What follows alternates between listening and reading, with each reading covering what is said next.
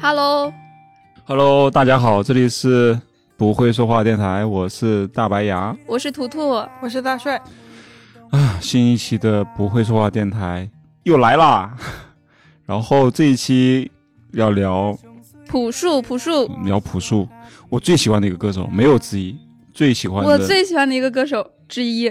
啊，你你还喜欢谁啊 我？墙头可多了。啊不不要说了，不准安利别人，就就朴树，我们这一期只聊朴树，不聊别人，好吗？好，我觉得电台我们每期开场有点难，不知道怎么引，不知道怎么引入，你上来就聊朴树，就感觉也怪怪的，对啊，就是，但是又说点什么呢？就是可能要是稍微扯一些其他，唱歌呗。就我讲最软的就是唱歌，你唱歌其实也挺唐突的，你要是唱的很好听，别人一打开电台先听你两分钟，如果觉得不行，他就不会再听了，这很重要。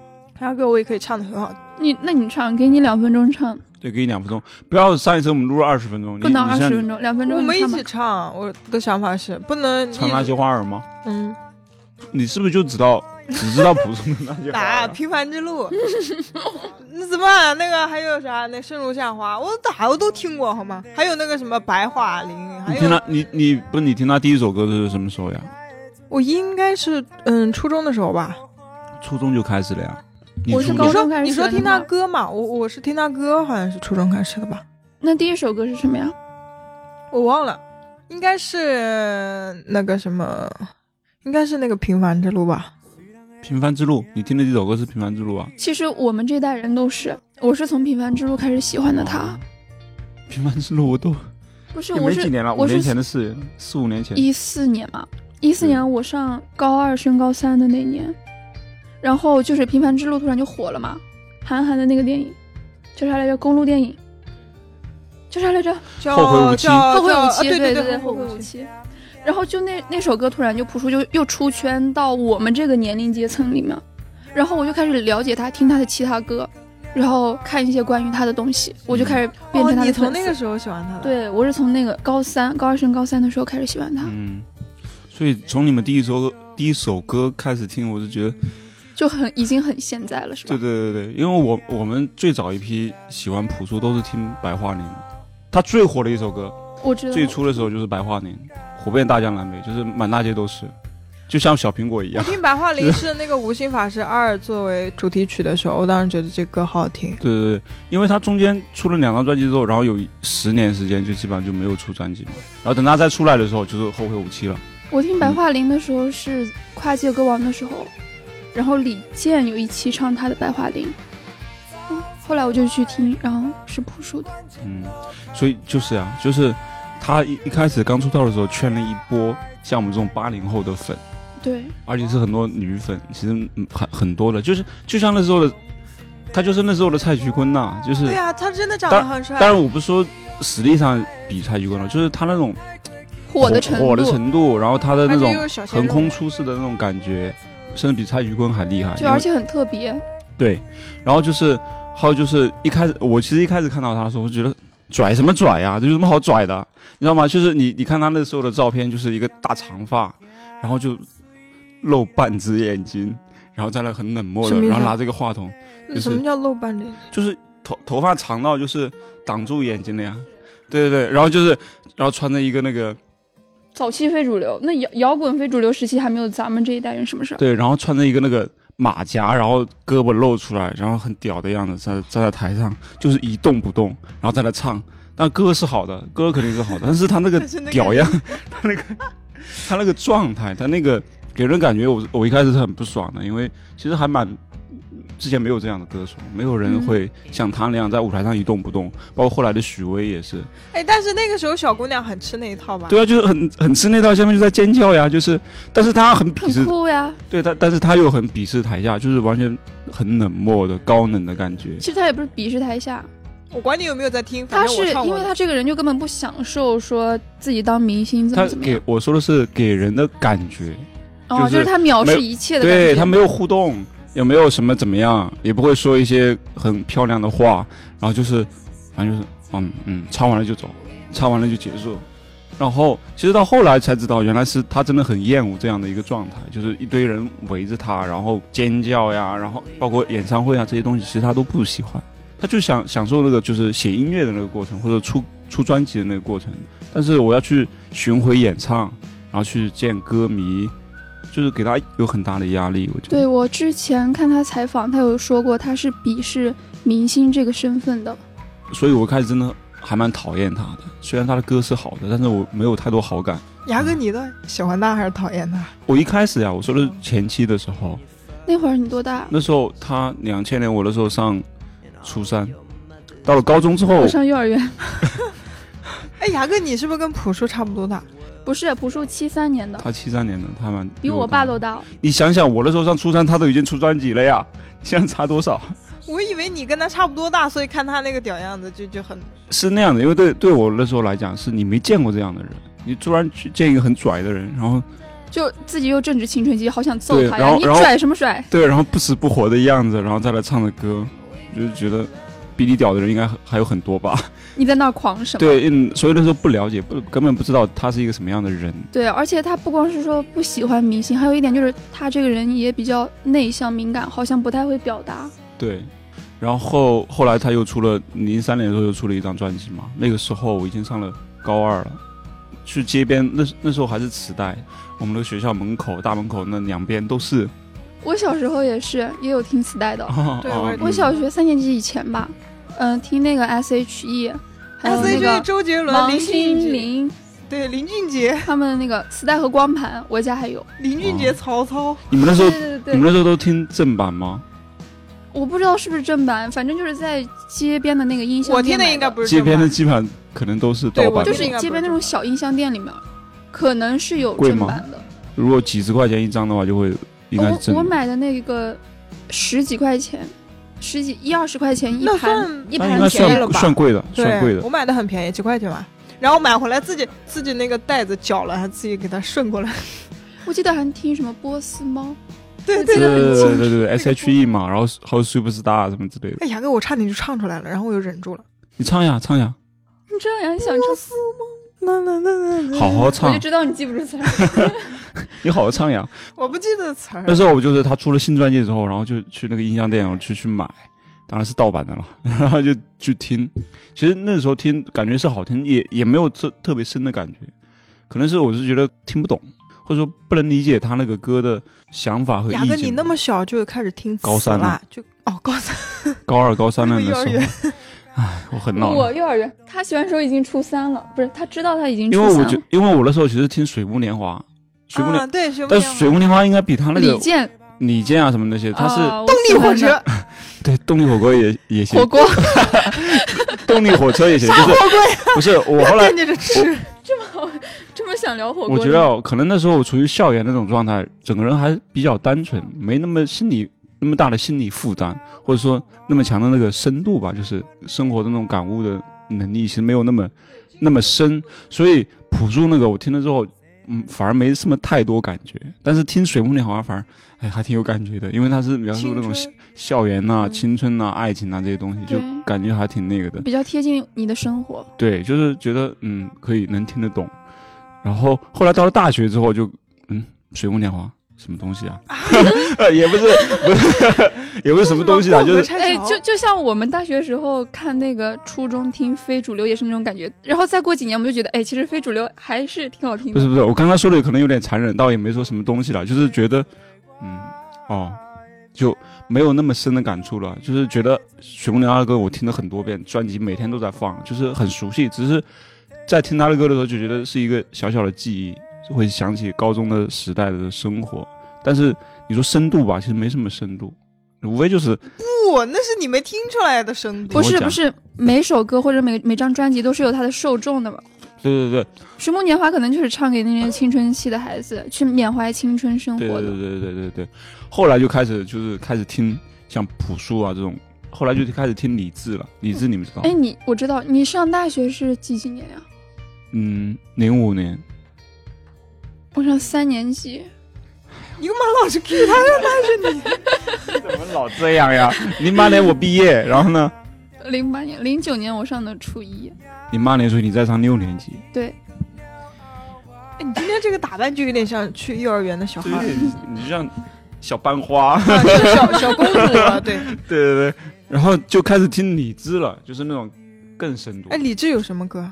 李志太多了呀，一开始听他的歌就，就是民谣的我可能鼻祖吧，应该也知道歌不知道人。鼻祖他不敢当，就是一开始听他那个就是国内第一代民谣第一代人。梵高先生，梵高先生听过吧？没有，你肯定？听过李志，只是你不知道那是李志的歌。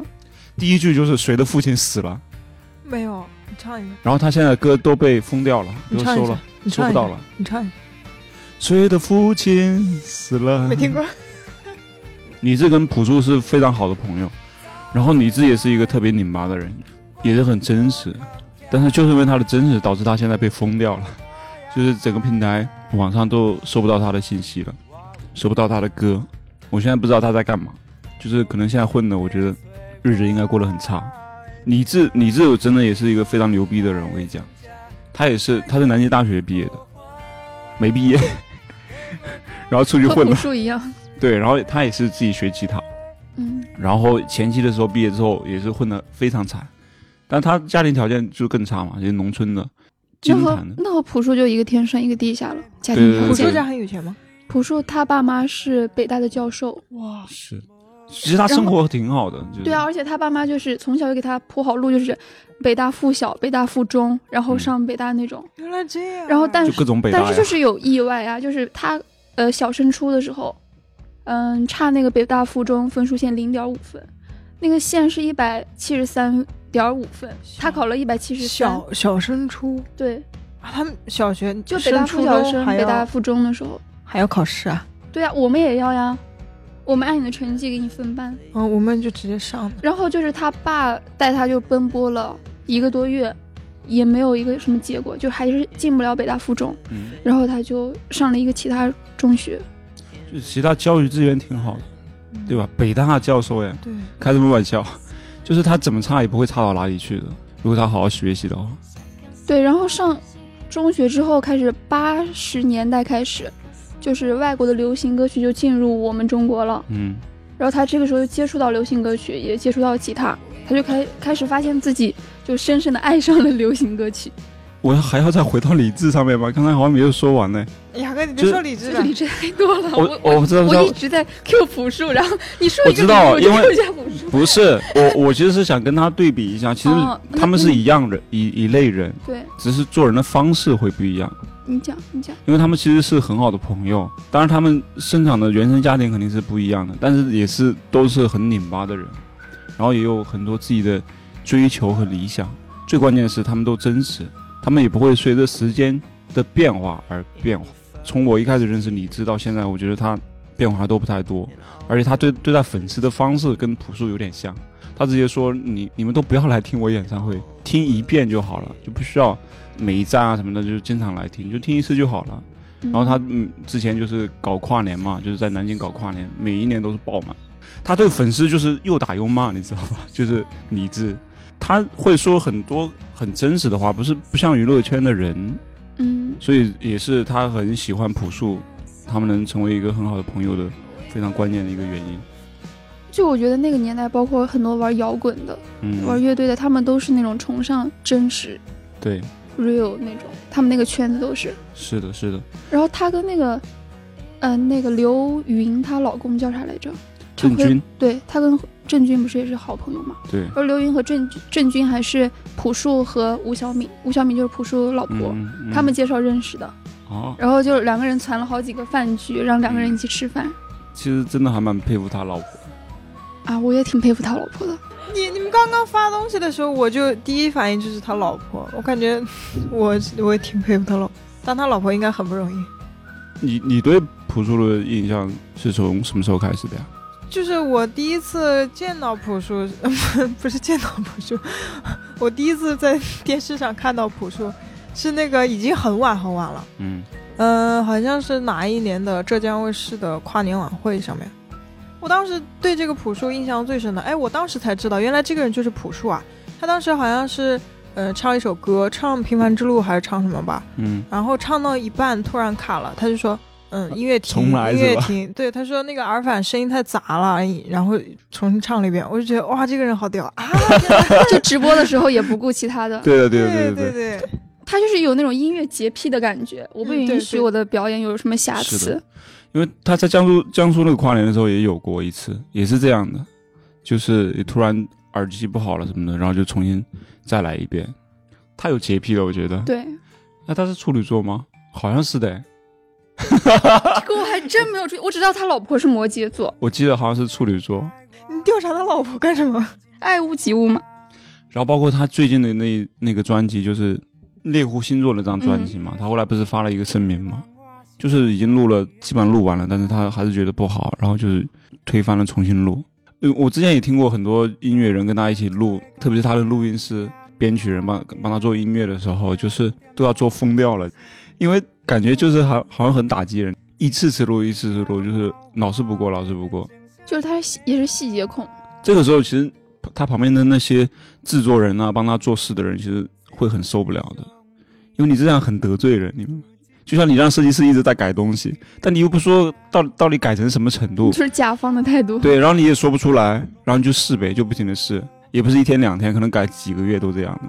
你像一张专辑录了一年多都没出来，然后最后再推翻了，重新再录一遍，很多人都会受不了的。就甚至有一个传闻嘛，呃，虽然后来辟谣了，就是说他在家里做音乐的时候，让他老婆去酒店住，就是他创作音乐的时候对环境要求也极高，但是这个后来辟谣了，是没有。然后因为一次采访就问到吴晓敏，吴晓敏说没有，如果他真是这样，我对我对自己的婚姻生活也是有要求的，我不允许他这样做的。能传出来，就是证明他这个人就在别人想象中，他觉得他是能干出这样的事情的人。好的作品就是这样的呀。就一开始听《平凡之路》，然后后来去了解他，看一些采访呀，嗯然后看一些关于他的文章。但是我当时是高中时代，是一直没有看他现场表演。嗯到第一次看现场表演是大学的时候，他参加跨界歌王一，你去现场看的？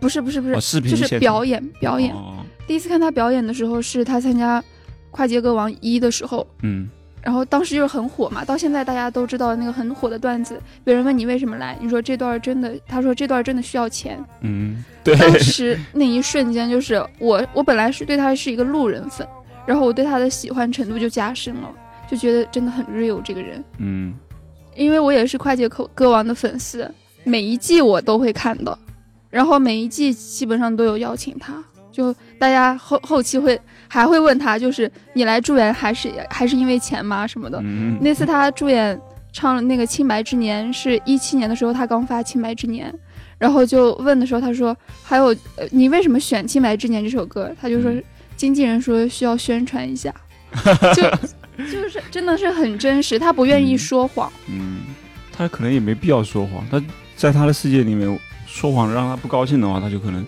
他讨厌一切虚假的东西，这也是我喜欢他的一个原因。说到他经纪人呢，我真的还蛮佩服他经纪人的，就是又当爹又当妈的感觉，你知道吧？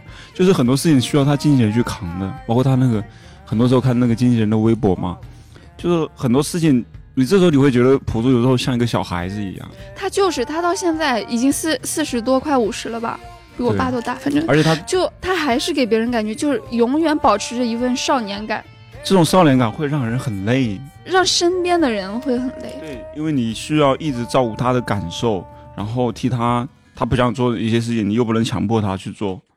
这个时候，经纪人就就要发挥很大的作用。但这也是恰巧是他的可贵和独特之处，没有人到四五十岁还能保持这份少年感，哎呀是呀，而且他写的歌永远是那么纯净，嗯这也是因为他自己嗯个性，还有一直坚持自我的一个原因。对，我就看很多人都喜欢翻唱他的歌，就《平凡之路》已经被翻唱过很多很多次了，嗯，华晨宇也翻唱过嘛，但是就是都没有他那种就是很干净的感觉。不不 Q 别的，不要被别的歌手引起别别的粉丝的。就把那个华晨宇三个字剪掉。而且我也是华晨宇粉丝，我也会难受的。哎呀，QQ 没有，不是没有，我不是说华晨宇不能接受别你的粉你的偶像不如别人吗？都是我的偶像，我可以接受，但是华晨宇的偶像很玻璃心。不是我，我觉得华晨宇唱的也好。华晨宇是个很用心的孩子，他做什么事情都很认真。他这首歌就自己做的，自己做的时候，他找了二十有点个。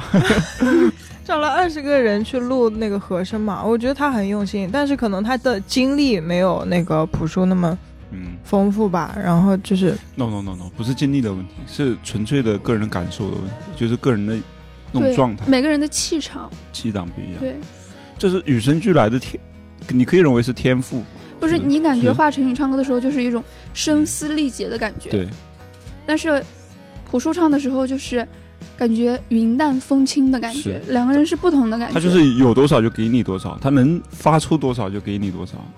就有的人唱，有的人就说那个朴树唱歌就有一种未来的感觉，让你看得到未来。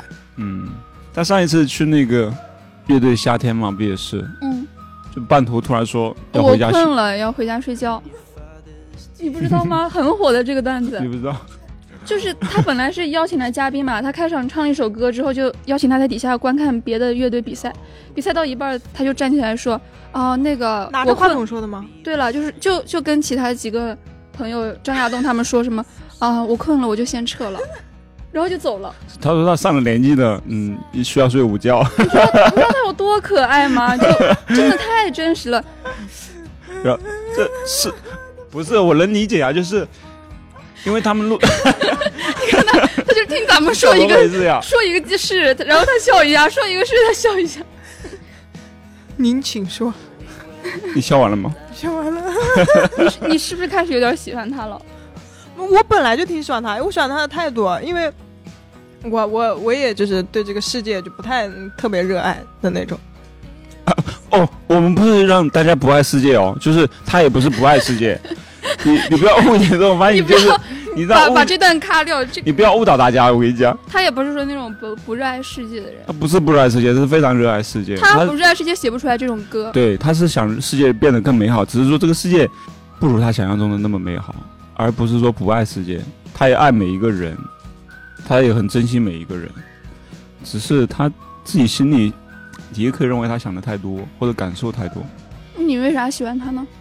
就是这种真实感，包括他的歌实在是太好听。是不是大家喜欢他都是因为他纯粹啊？我觉得他，嗯我就不是，你不是，呃，真实感可能只是吸引我变成一个路人粉的原因。嗯就我真正去深入的了解他，是因为我在他身上嗯能看到自己想成为的样子和嗯，某些地方和自己很像的样子。嗯，明白。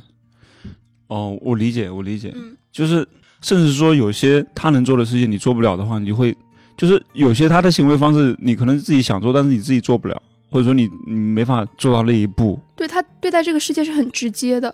对，比如说有一次，嗯、高晓松和他，然后在车上坐着，嗯然后他突然就看到天边的夕阳特别美，他就说：“你放我下车。”然后高晓松说：“你要干嘛？”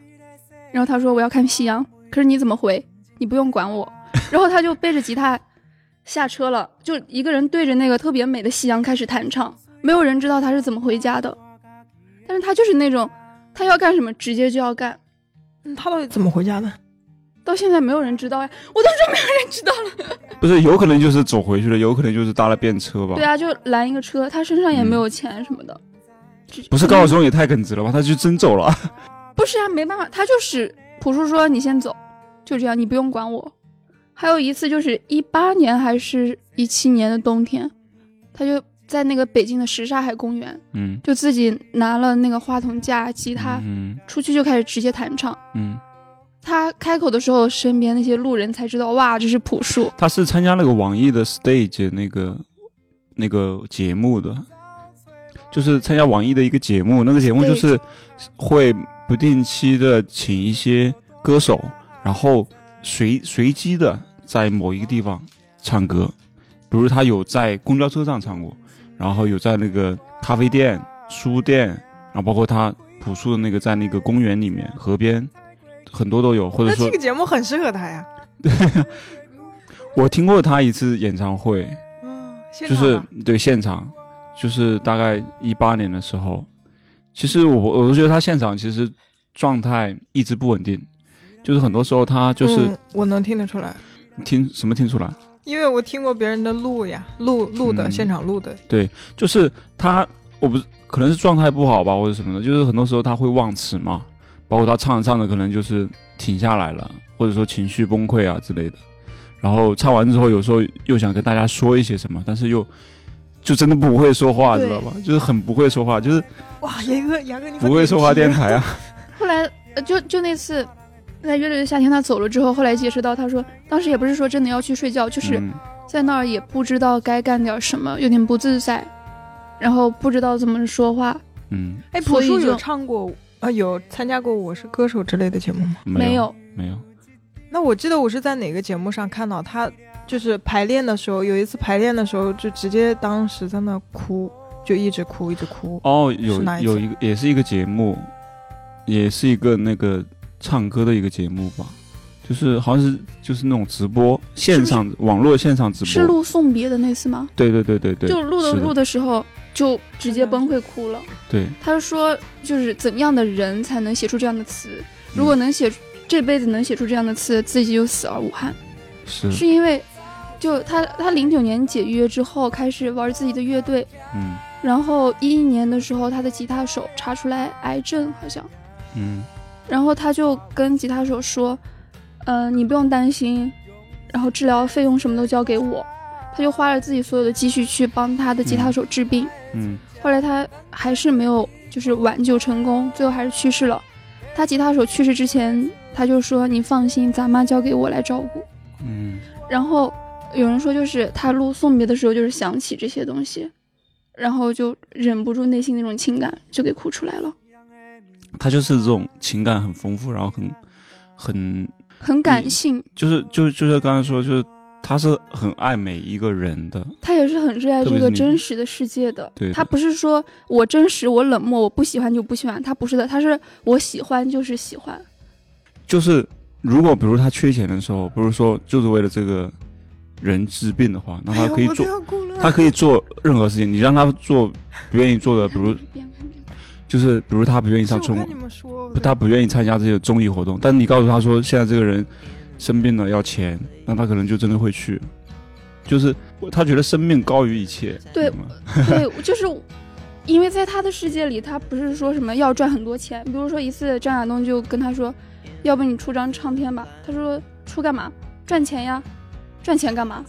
他不看重这些嗯身外之物，他注重的是人本身。我觉得他这种境界又很难得，也是我特别渴望的。就是比如说你，你之前也问过我，就是如果你结婚什么什么样，呃，就是你如果你结婚的话，你看重对方是否有房之类的吗？其实我是不看重的，我追求的是这个人精神层面，就是首先这个人是不是我喜欢的，其次就是这个这个人跟我的一个契合程度。就我觉得朴树就是做到了这种，他崇尚人，崇尚感情，崇尚精神，高于这些物质生活。这个是比较高境界的，就是不接地气的精神追求。就是大多数人还是要工作，还是要赚钱，还是要买房，还是要结婚啊、生孩子这些。我觉得不是很多人，不是每一个人都能做到的，只只能说是极小极小一部分人才能实现的，才能才能有勇气去做的。朴树现在还是在租房子，知道我看过一次他《鲁豫有约》的那个节目，然后去他家里面采访，他有一次，哎，他之前是谢娜的邻居，好像，是吗？嗯，当时呃都是在北京住，然后当时好像是家里还出点什么事儿，他就紧急那天晚上找不到人，还找谢娜帮忙。当然，谢娜和那个他老婆也是好朋友。大哥，我现在有点低落。为什么？就你你们聊朴树嘛，嗯，聊着聊着我有点抑郁。为什么呀？就你们刚刚讲他的经历的时候就，一阵鸡皮疙瘩那种。就很就很想哭，真的吗？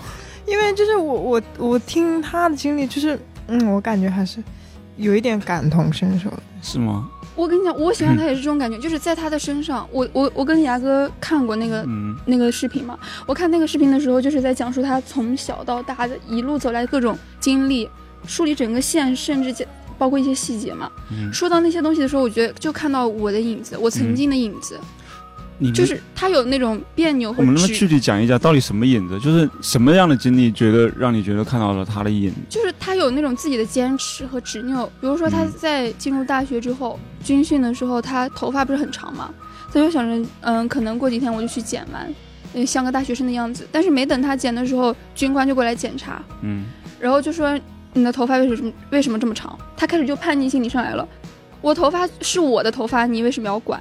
然后他就不剪，就犟。然后后来因为各种父母的关系，还有疏导呀，然后只只给了他处罚，也没有开除什么的。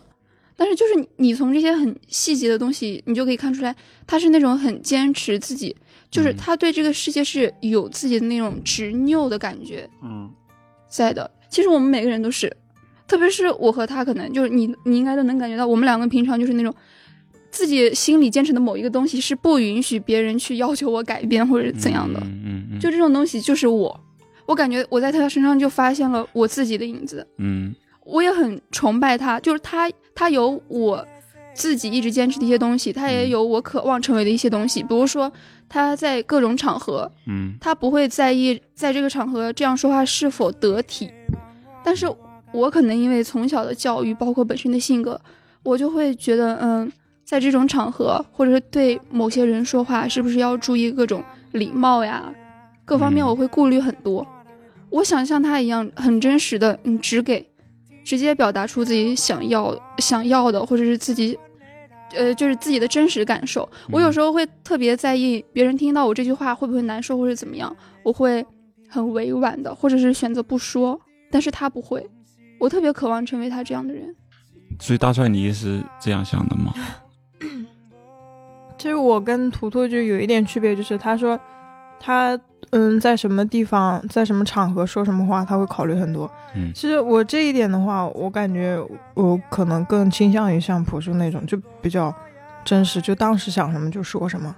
嗯就我感觉，就让我很触动的，就是我感觉我后面可能会改变，就不会像他那样，就一直坚持到四五十岁。我就嗯感叹的就是，我觉得我后面应该会随着社会的明白，就是这种都是人最初的时候大家的一种最真实的一种表现。这种表现，你当然希望它能一直持续下去，但是就是因为你如果真的这样的话，你可能在职场或者在学校，在很多地方你没法很自如的生存，或者生存的那么那么容易。对，因为这个社会很，羡慕他，就就是高晓松曾经说过，朴树又回来了。嗯，他回来不是因为他想要这个舞台，而是这个舞台想要他。是的，他能做到这个程度，但是我们不行。我们每个人都有自己曾经坚持的单纯、呃勇敢、执拗，但是随着我们进入到这个社会，进入到不同的场合，开始工作，开始接触形形色色的人，嗯我们慢慢的就会被这个世界所改变呀。但是也未尝不是件好事，就是这种东西没有什么好坏评判。像朴树这样，他其实也会付出很多代价，就是他自己内心的一种煎熬、一种折磨、一种不自在。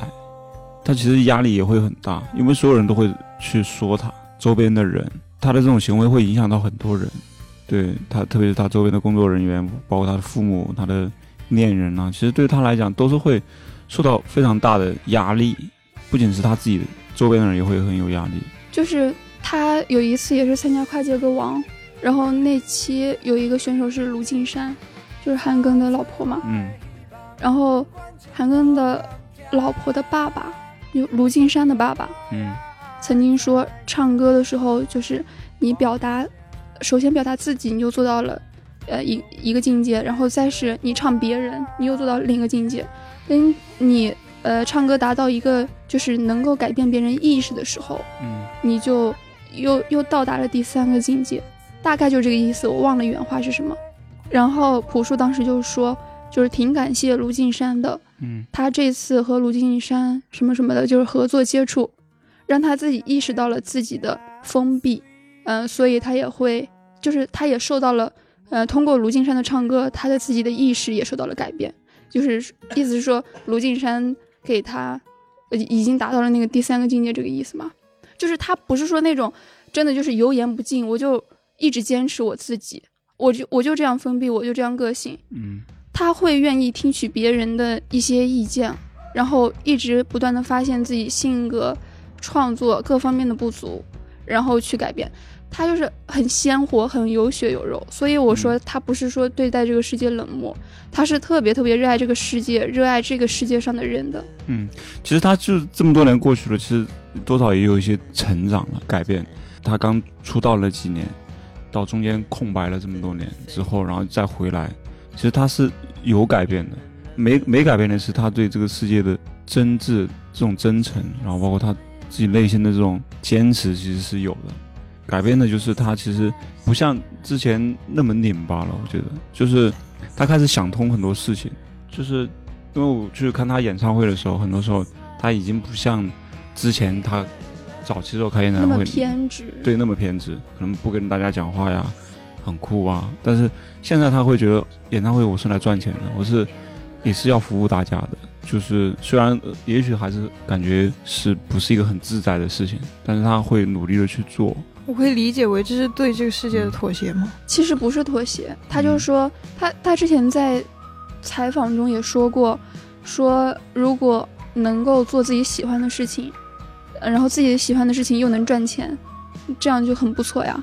就现在他是这样认为的，因为还有一点就是，他是这么多年不出专辑，是因为他觉得自己写不了音乐了，就是他出不了音乐，他觉得自己写不出什么东西了。他之前就是解约之后就开始故意淡出人们的视野，不创作，就是因为他觉得自己失去了方向，就在这个娱乐圈里，嗯，各种娱乐至上，然后繁华喧嚣，而且他在圈子中又能看到很多乱象，嗯。他觉得这个不是他自己想要的生活，所以他在零九年跟麦田合约到期的时候解约，他就觉得自由了。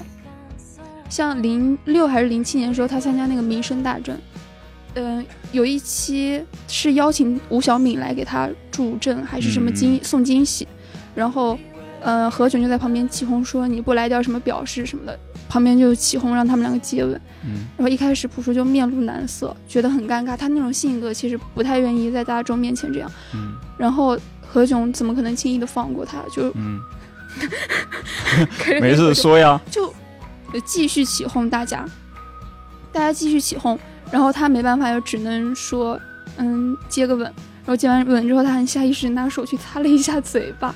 其实 其实他当然其实这个行为不是说对妻妻子的那个排斥，这个行为不是对妻子的排斥，其实是他对于这种呃娱乐至上，然后自己呃让别人看笑话去讨好这些受众这种东西，嗯他对整个娱乐圈的一种排斥，不是说对妻子的排斥。嗯然后后期，嗯、杨乐乐又问他说是，无论贫穷富有什么健康疾病，你都愿意跟他，呃什么白头到老，类似这样的问问答，就是承诺式这样的采访。嗯然后他就说我不知道，就太真实。他说不到最后就就不到最后，我们就是不能保证自己一直那样，我们能做到就是现在我会爱你。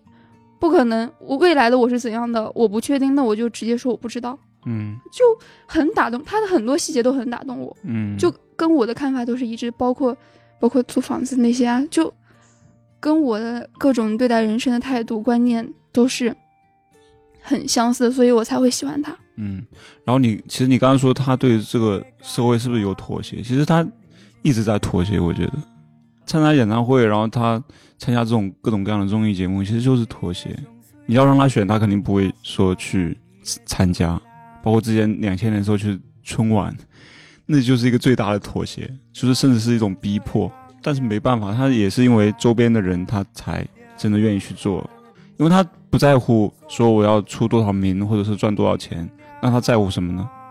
那那他可能就是在乎他周边的那些工作人员、他的乐队，然后他的公司、他的家人。当然不是说他特别伟大了，就是只是说他其实很多时候是在做改变，在做妥协。其实也不一定，嗯嗯嗯，这个也不一定就非要称之为妥协。嗯就我们和世界在不断碰撞，嗯其实我们彼此都是在互相摩擦的。就我曾经说我自己特别渴望，就是我力求在生活磨砺我的过程中，我也能磨砺生活。就是我们一直在不断的寻找一个最舒适的方式和这个世界和生活去相处。他也是这样的，他四十多年来，可能到近两年终于找到一个相对舒适一些的一个作为一个歌手的状态。嗯，所以每个人都有拧巴，包括你们现在你你俩也也拧巴对吧？就是客户提的要求呀，或者别人给你的建议啊，你可能都会觉得这不是我想要的。但是随着时间的推移，你们还是会慢慢去改变的。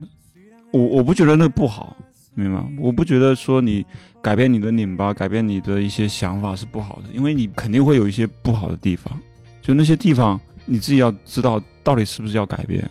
我明白，改变未尝不是一件好事。对，因为你你随着年龄增长，你是要成长的，因为你不是小孩儿，小孩可以拧巴，可以就是想做什么做什么，但是你大了之后，承担的责任越来越多之后，你就得想的事情考虑的会更周到，就像朴树一样，你你要考虑到周边的人，如果你哪天结婚了，或者说成为一个母亲了，你就考虑的就不是你一个人的感受了，这是逼不得已的，你不可能就是说我一定要怎么样怎么样，要理想啊，要精神生活啊这些。但但是有一点好处就是他在改变的过程中，他也一直坚守了自己对这个世界的真实。他即使现在是嗯又出来工作了，又开始接各种活动，然后采访，但是他还是会表现真实的一面，他不会哗众取宠。所以他出来之后，包括从《平凡之路》他开始又出现我们视线之后，其实我还很深深的记得，就是《平凡之路》上线的那一天，因为韩寒我很喜欢，就是我读了他从从韩寒就是从高中开始的时候，三重门，三重门开始我就有读他的文章，看他的书啊什么的，因为韩寒其实也是在我看来最起码最初的时候，也是最真实、最敢说的那个人，嗯，然后也是叛逆的那一代，我记得他有一句话在初中的时候，我看他看他的书特别打动我，嗯，说什么热血洒错了地方就成了积雪。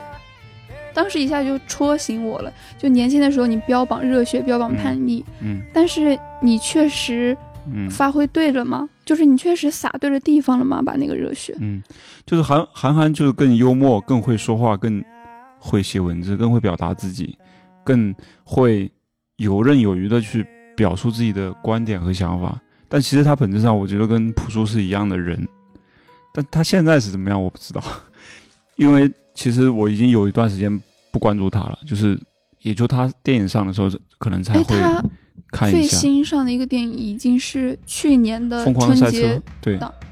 我当时也看了，就在大年初一的时候去看，是沈腾演的那个是吧？对对对对，是的，我看了个片段，嗯，感觉没有了他的感觉。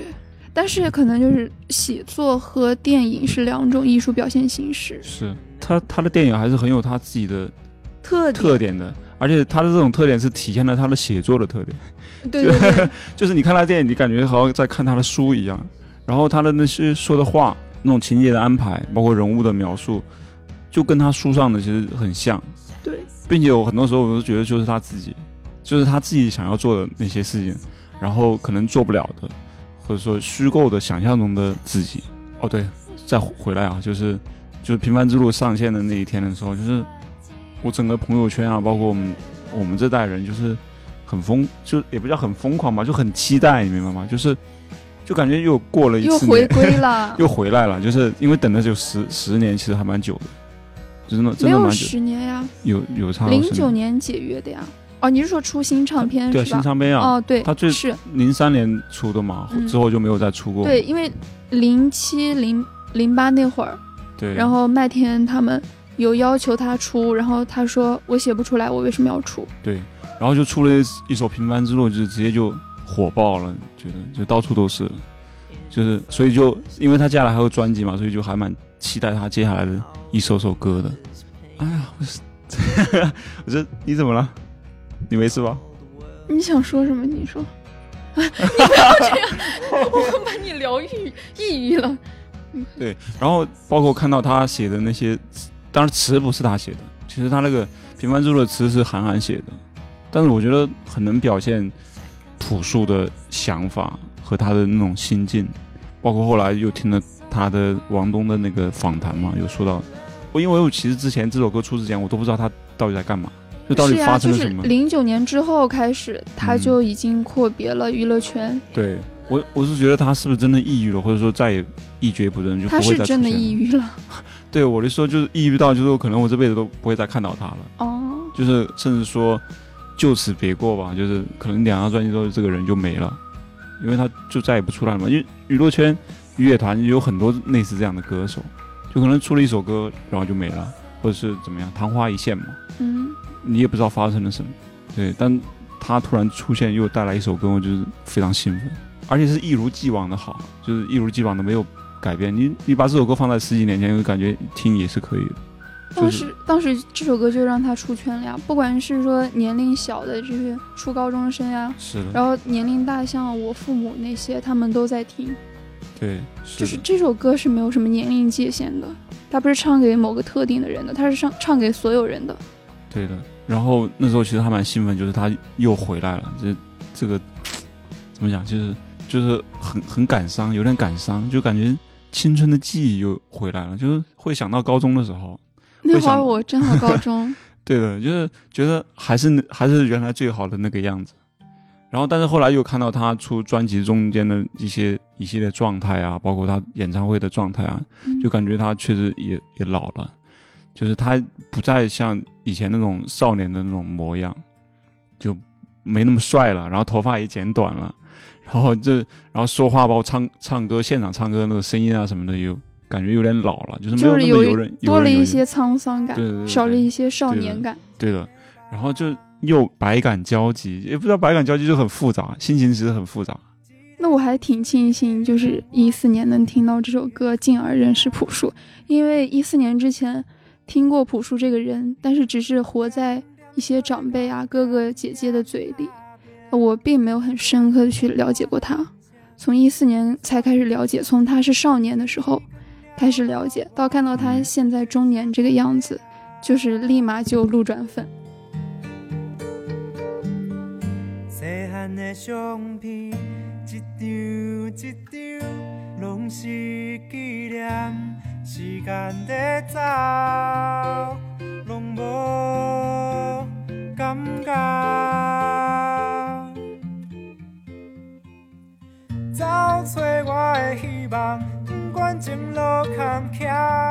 就他中学的时候，到高二、高三的时候，还是。因为受于父母的压力，就去好好的准备。因为他一向其实是挺聪明的一个人，然后准备了之后就考上了北京师范大学。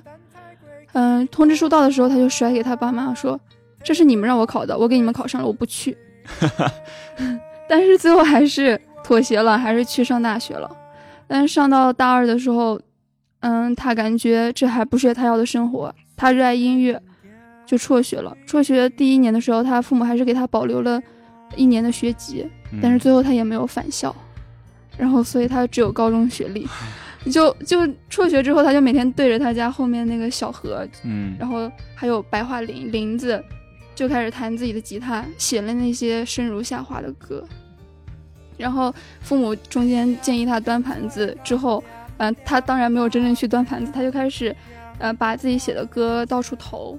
投各各种唱片制作公司，嗯，然后直到遇见了高晓松，我觉得高晓松真的是伯乐。对，高晓松是很多人的伯乐。对，包括曾轶可呀，周深呀，这是后来我小时候了解到的这些。包括萨顶顶好像也是。是吗？对的。那他他真的是看人很准很牛。是的，然后高晓松遇到他之后嘛，把他推荐给宋柯了嘛。对。然后宋柯正好从美国回来，准备。办一个投资音乐方面的事情，嗯，然后听了他的那个那些花儿之后，边听边哭，然后对边听边哭，然后后来又听了《生如夏花》之后，直接哭晕过去了，就是就哭死了，就是对，立马就签了，就九六年那会儿，立马就签了，而且那时候就是那时候他是他们签的第一个歌手，然后就成立了那个麦田音乐嘛。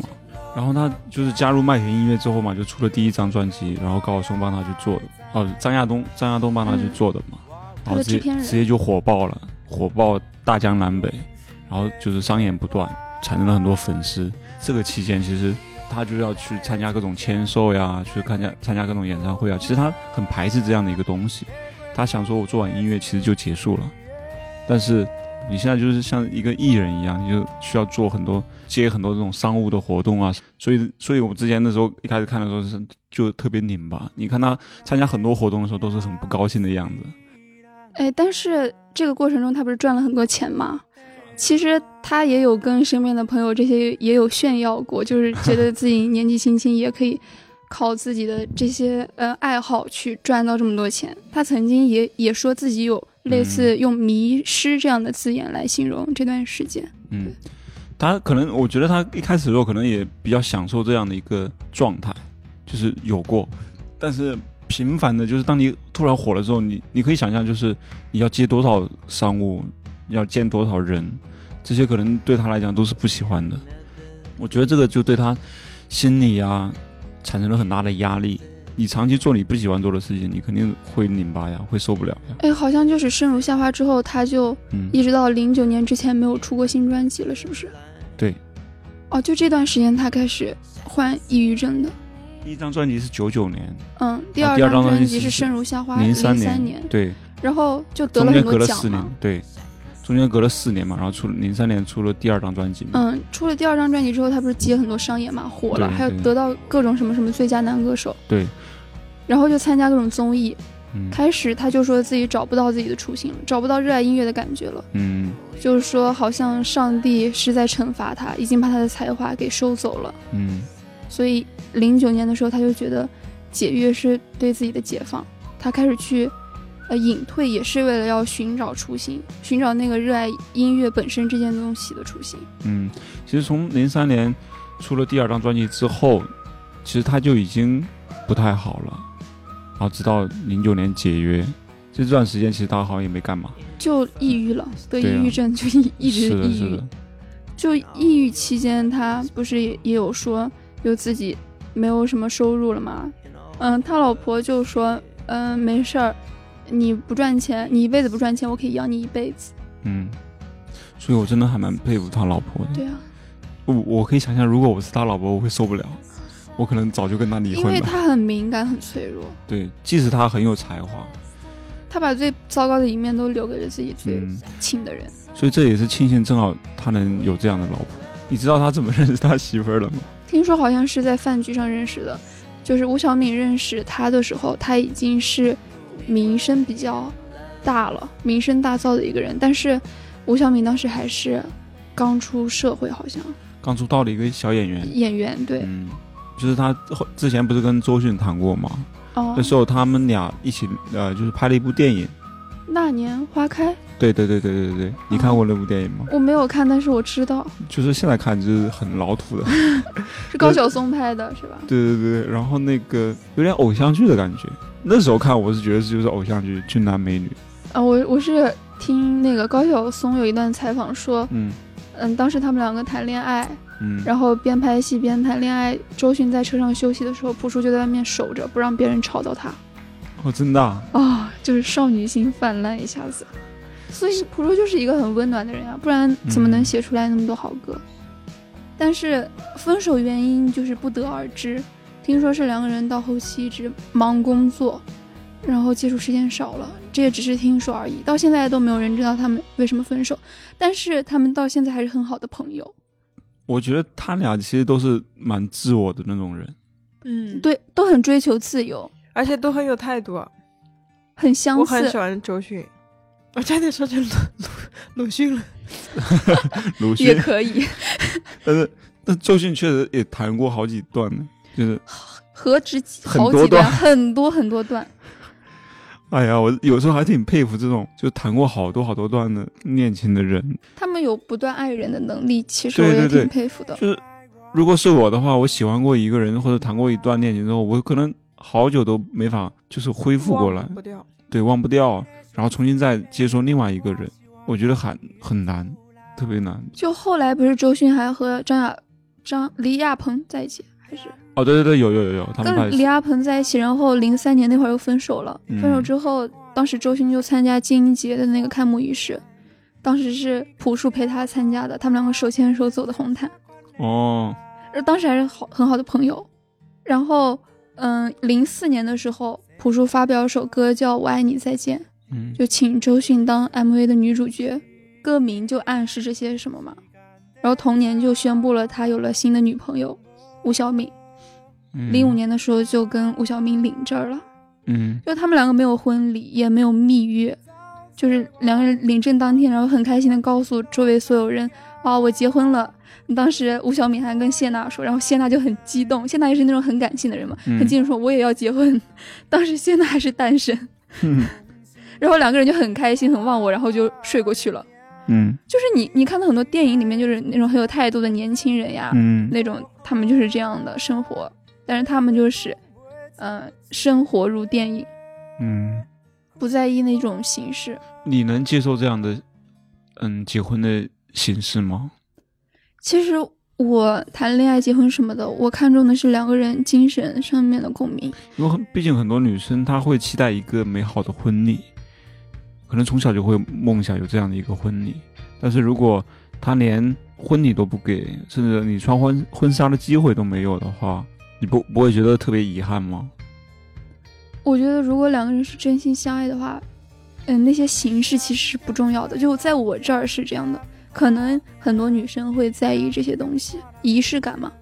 但是我个人也是不太在乎这些东西，连我妈都不在乎。我妈就说以后结婚你也可以不用办婚礼。嗯，那你会想要吗？我不会说很期待什么样，就就像你说什么，你觉得我说结婚不要求对方有钱，不要求对方有房有车什么的，嗯，你觉得这个条件是低的吗？其实这个条件当然件，是低的了，其实这个条件更没有高，条件呀。因为你要求对方精神世界要和你有共振，你们两个要完全的契合，你是很难找到这样的人的。大帅，你觉得呢？你你是这样想的吗？你会想要一个美好的婚礼，然后有亲戚朋友啊祝福你？我想，我一直都想，我从小我就是你口中的那个小女生，从小就幻想着，就是以后的婚礼怎么怎么样，自己策划自己的婚礼，然后一定要跟别人不一样。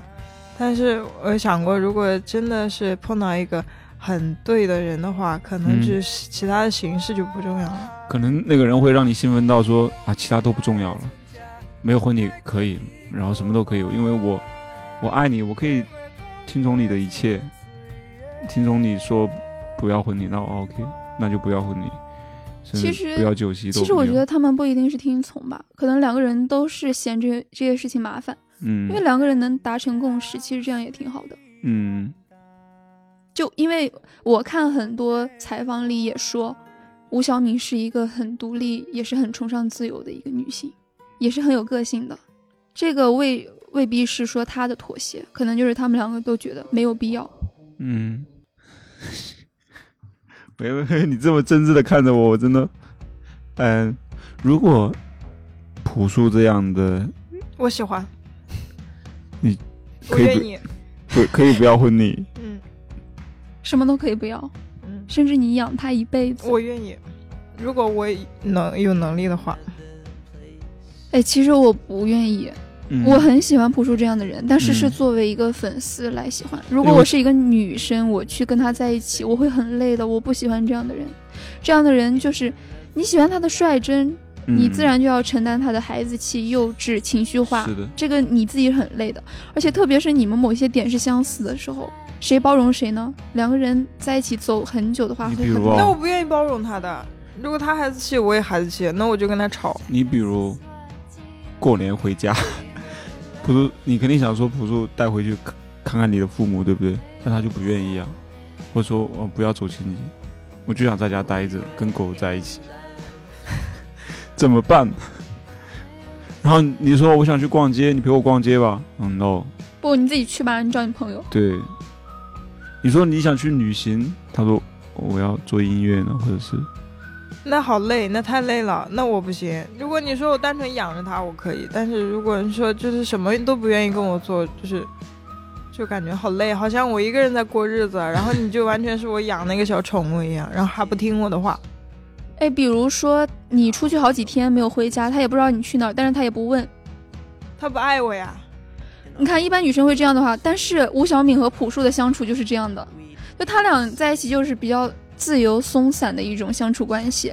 有一次，嗯，他是去参加那个理想主持的《想聊聊》，然后理想就去他家采访，吴晓敏不在，他就说：“嗯，你老婆去哪儿了？”他说：“不知道呀，昨天就没有回来。”他说：“没有回来，你也没有问。”他说：“没有问，估计是去哪个朋友家去休息了，太晚就懒得回来了。”嗯他们两个相处就是这样的模式，但是我觉得另一方面就映射出来，他们彼此是非常信任和尊重对方的生活的。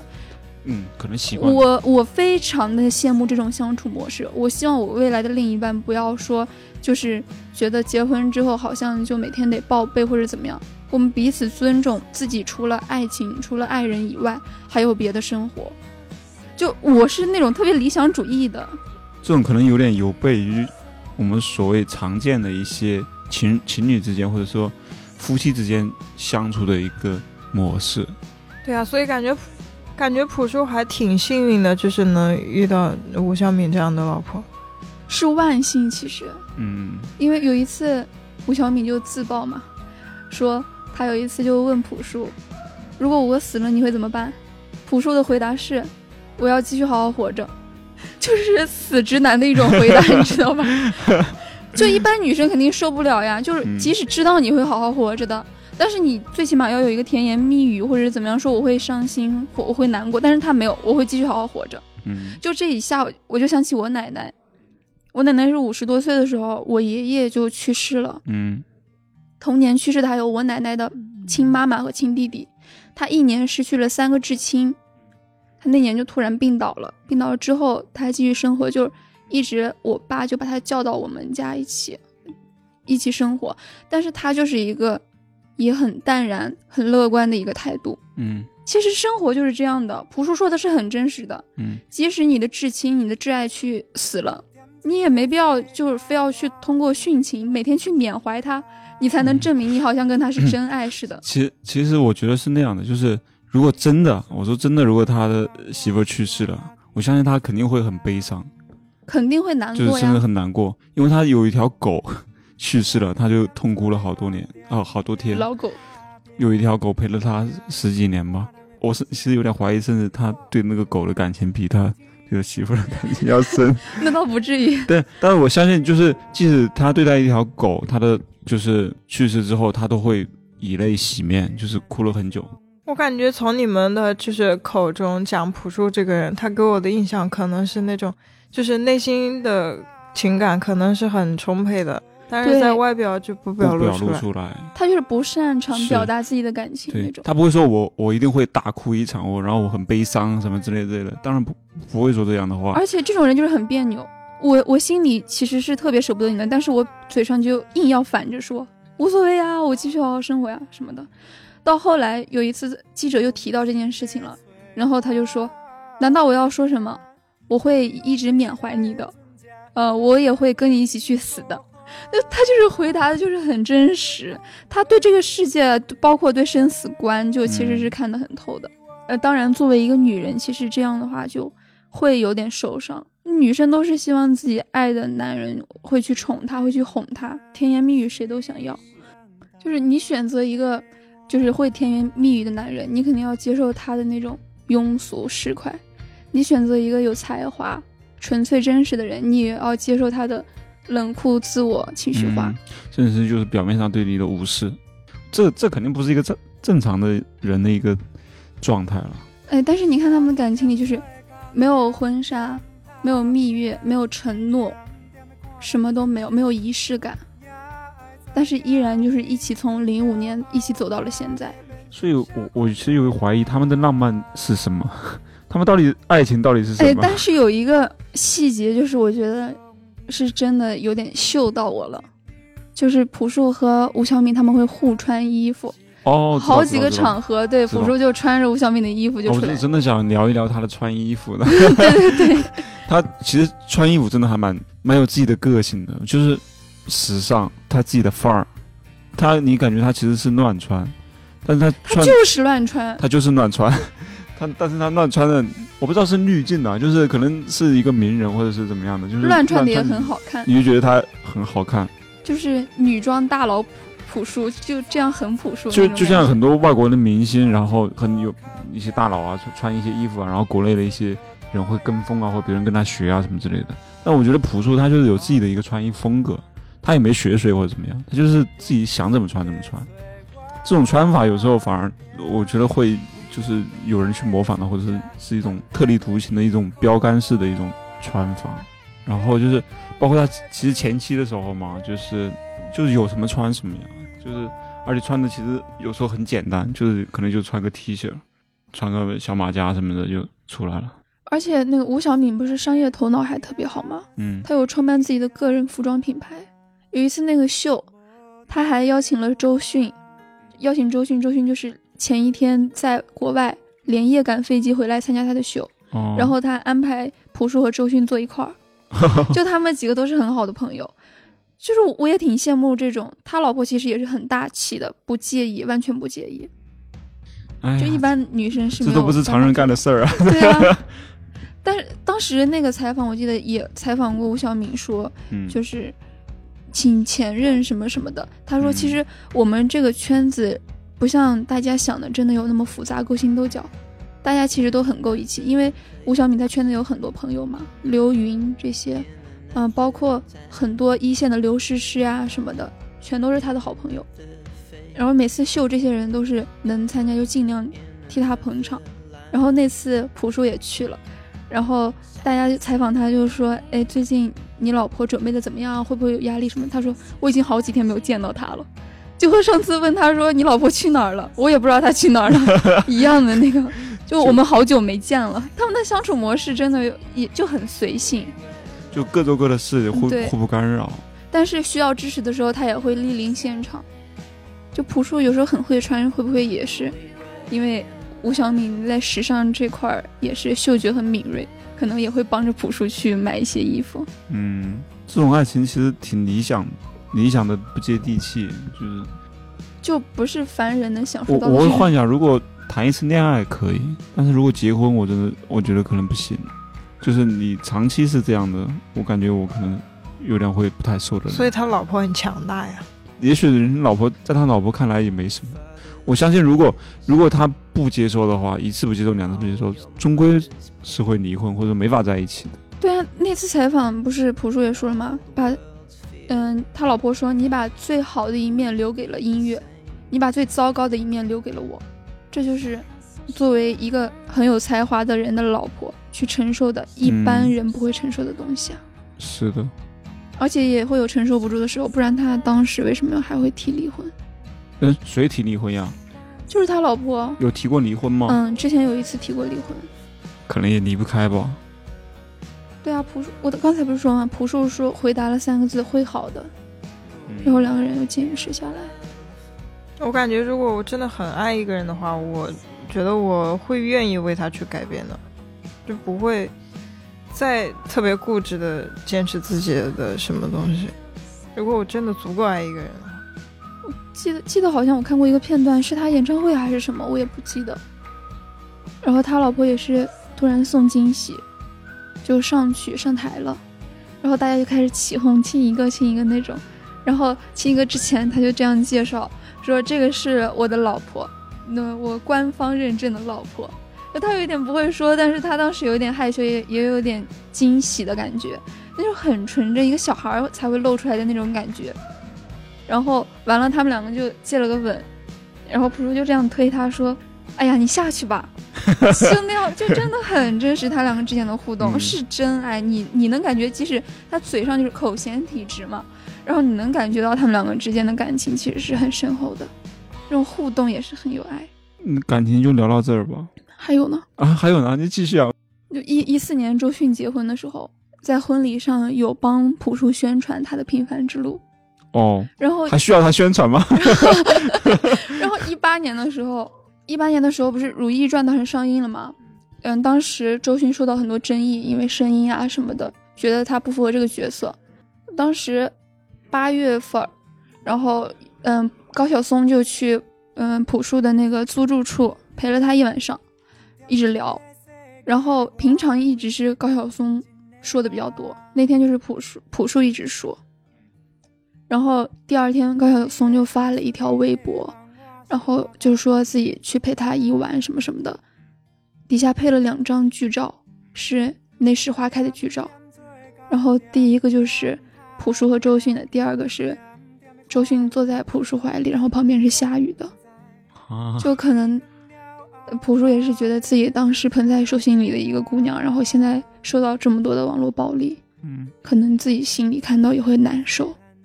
他真的是就是很真实呀，有血有肉。但是你想，就他老婆也知道，也他们几个还是朋友，这种相处模式真的是彼此都很坦荡，但是我最近对周周迅就是不知道什么，就没有以前那种喜欢的感觉啊。就是越了解他的那种感感情史，是的，越觉得其实有点乱。对可能还是不理解吧，我们不了解人家，就是也不要说说什么，但是只是从现在的观感上看，已经过去了。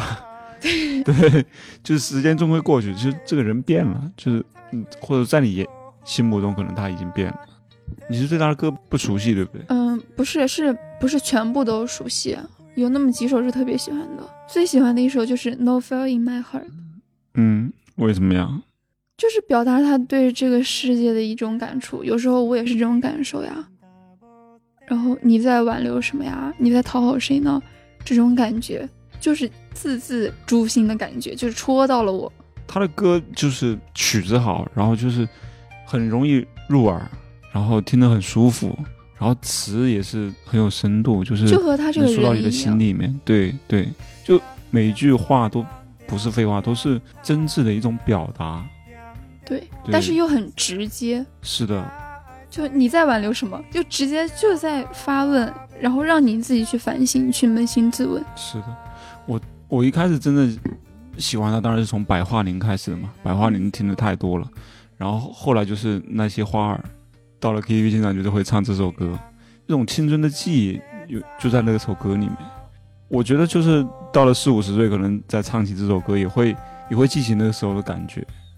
哎，我听他那个什么 New Boys，我也特别喜欢，感觉到那种青春朝气和那种自在洒脱的感觉，然后就又曲调也很有活力。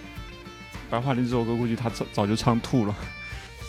就我了解了他之后，我每次听这首歌，感觉他就是在我看到了那个在他家后门，然后在小河边对着白桦林弹吉他的一个少年，很有画面感。很有画面，很有电影感，对，然后就是还很高级，感觉。是的，因为他其实是那个根据俄罗斯的一个什么一个故事，故事改编战争，时期，是的，所以它也很有那种战争感，战争离别时的那种感觉，就很少有歌会让我产生画面感，这首歌就特别让我产生画画面感，尤其是最嗯后两句。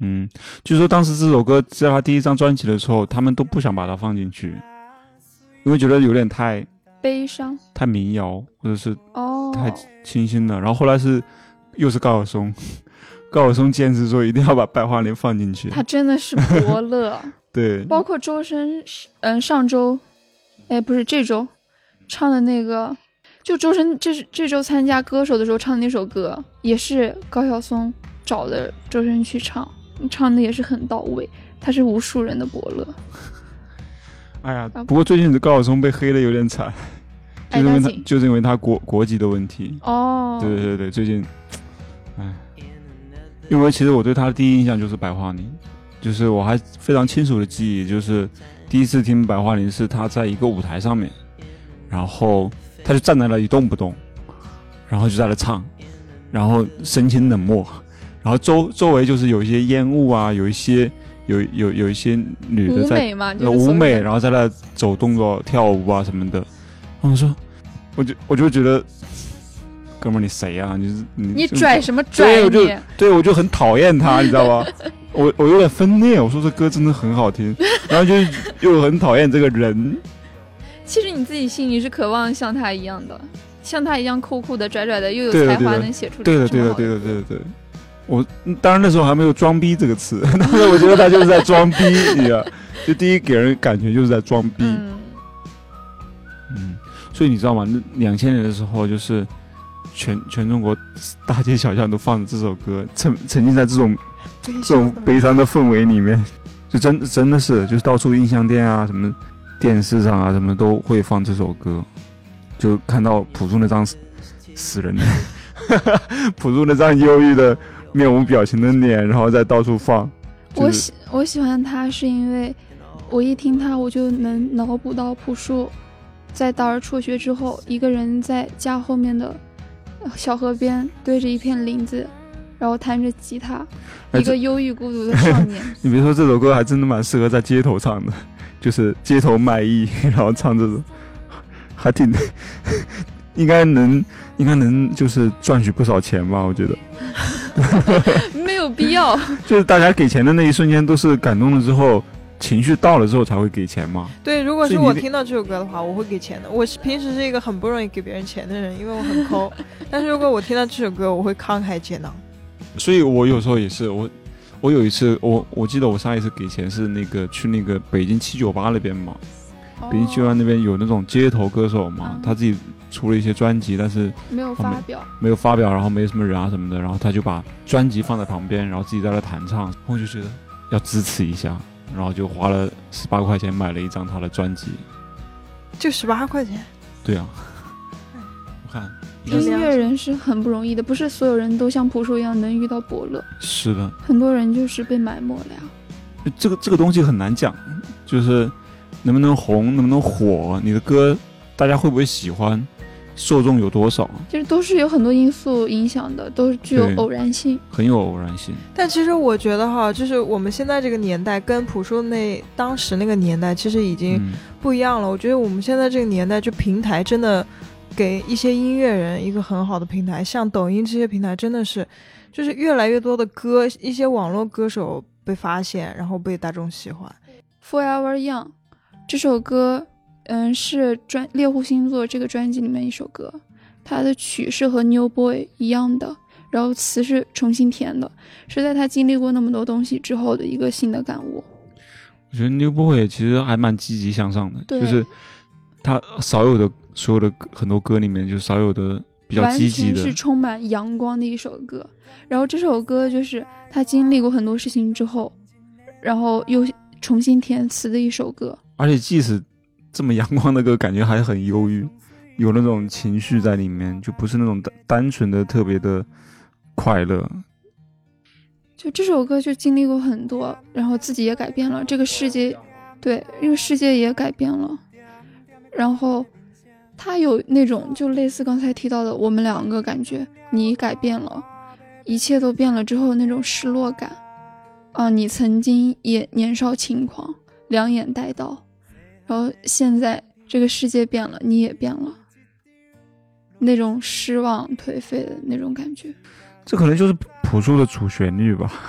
会不会？就是他可能一直在要表达的就是这一点，就是跟这个世界的有点拧巴、别扭。就像就像他父母说的，说一开始说他就是别的小孩都该干嘛干嘛，就你在这别扭，就你在这老是该干嘛不干嘛，就是好像怎么怎么就你别扭呢？别人都好好的，就怎么你就你怎么这么多想法呢？怎么就你不能好好考试，不能去正经的上学呢？你非得辍学，非得去做什么音乐啊什么的？我觉得这种别扭就是，我不知道这种东西是不是基因里带的。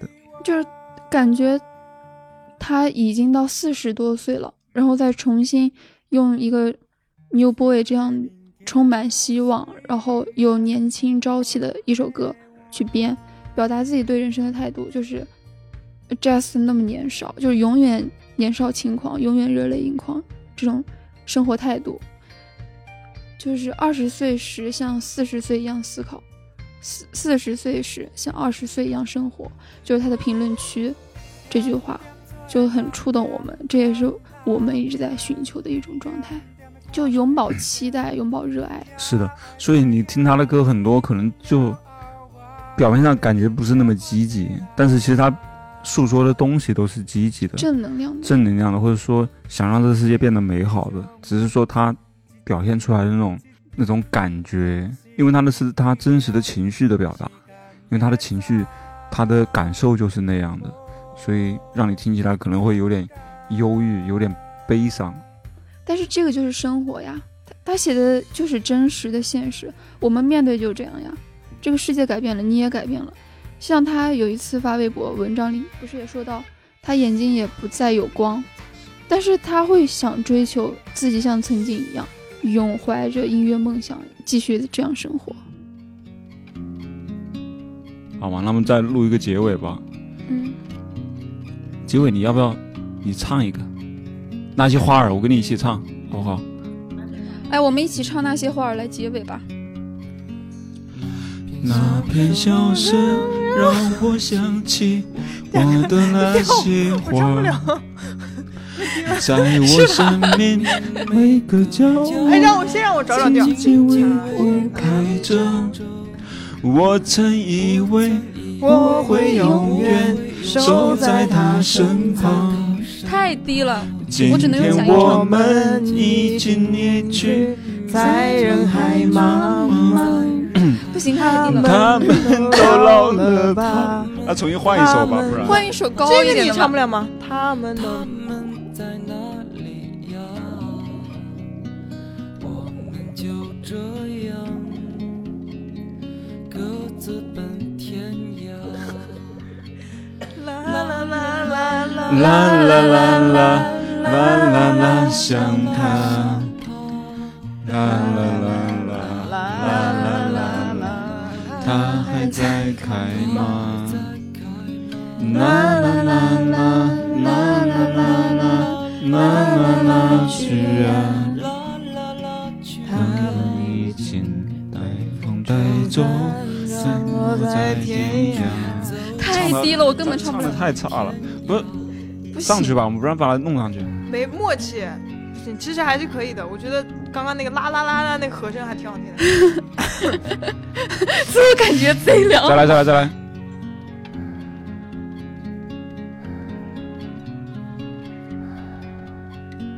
有些故事有些故事还没讲完，哪一那段？就算了吧。